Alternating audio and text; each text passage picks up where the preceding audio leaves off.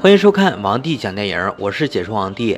今天王帝给大家讲一部警长独自开飞机去小岛调查少女失踪案，最后却被岛上居民活活烧死的悬疑恐怖电影《柳条人》。废话少说，让我们开始说电影吧。豪一警官最近接手了一个新案子，一封带着照片的匿名信被寄到了警察局，说是在苏格兰附近的下岛，一个叫罗文·莫里森的小姑娘失踪了。开着水上飞机，豪一来到了下岛。不过，岛上的居民仿佛并不欢迎外来的人，对豪一警官也是如此。但豪一似乎并不在意，他依旧拿出少女罗文的照片向居民们询问，居民们却一个个大摇其头，说岛上并没有这个人。豪一于是又询问了罗文母亲的信息，这一次居民们倒是都知道了，给豪一指引了一家玩具店。豪一来到罗文母亲的玩具店调查，面对询问，所谓的罗伊母亲笑了。她指着一个才九岁的小姑娘，告诉豪一，这才是自己的女儿。豪一又问小姑娘认不认识罗文，小姑娘告诉他，罗文只是一只兔子而已。显然，小孩子的胡话是不可信的。询问到了这里也没有了意义。调查了一天，疲倦不已的豪一来到了岛上的旅馆住宿。一进去，原本在休闲的居民们瞬间没有了声音，只待听清了豪一要住在这里后，才又放声高歌。豪一明显不能融入当地的文化氛围。他打断众人，继续询问罗文的信息。不过，大家还是和白天的说辞一样，岛上没有罗文这个人。这时，豪伊注意到了墙上的照片。经过旅店老板的解释，这是他们每年收获季拍摄的。面对为何会少了一张的询问，老板却又顾左右而言他了。豪伊心里的疑惑越来越重。深夜，有人给老板的女儿送来了一个美少年。听着隔壁欢愉的声音和楼下吵闹的歌声，豪伊久久不能入睡。同时，他心里也隐隐觉得，这个岛上的人一定有什么不可告人的秘密。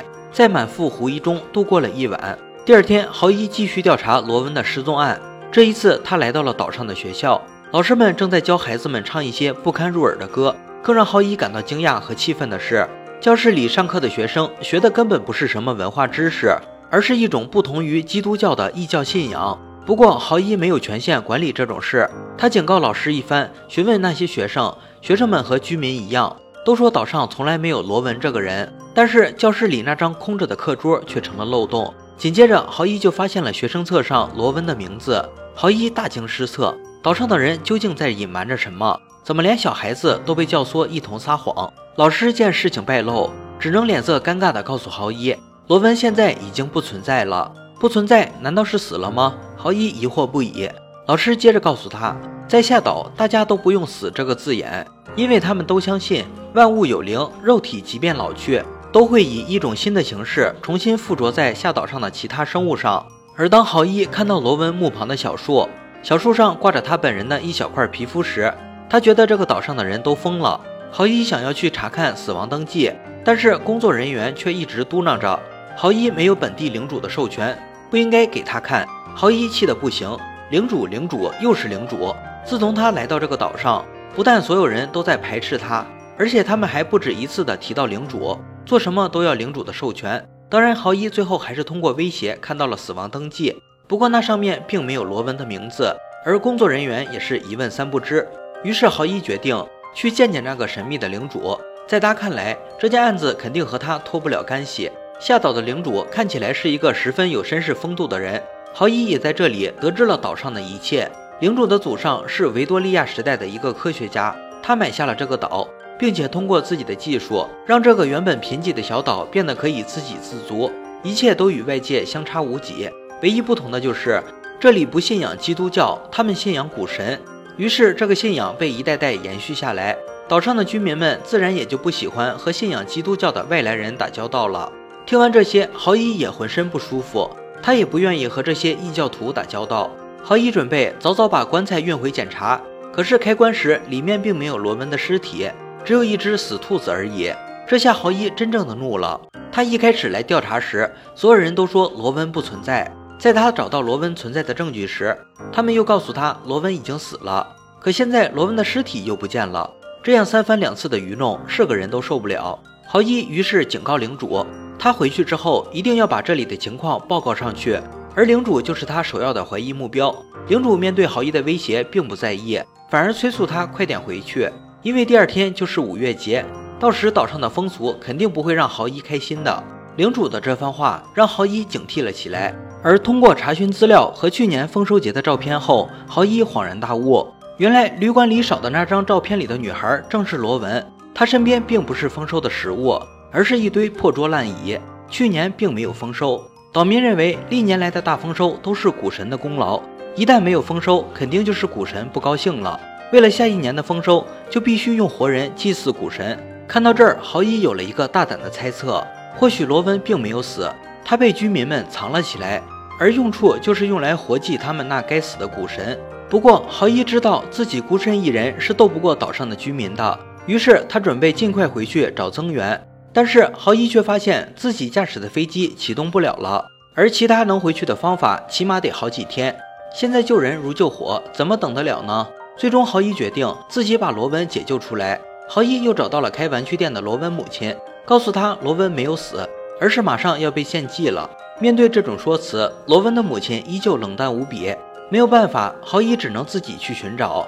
他挨家挨户地找着罗文的踪迹。五月节已经开始了，他必须和祭祀仪式抢时间。可是一个人找这么大的岛实在太累了。于是，豪一打算回到旅店休息一下，再继续寻找。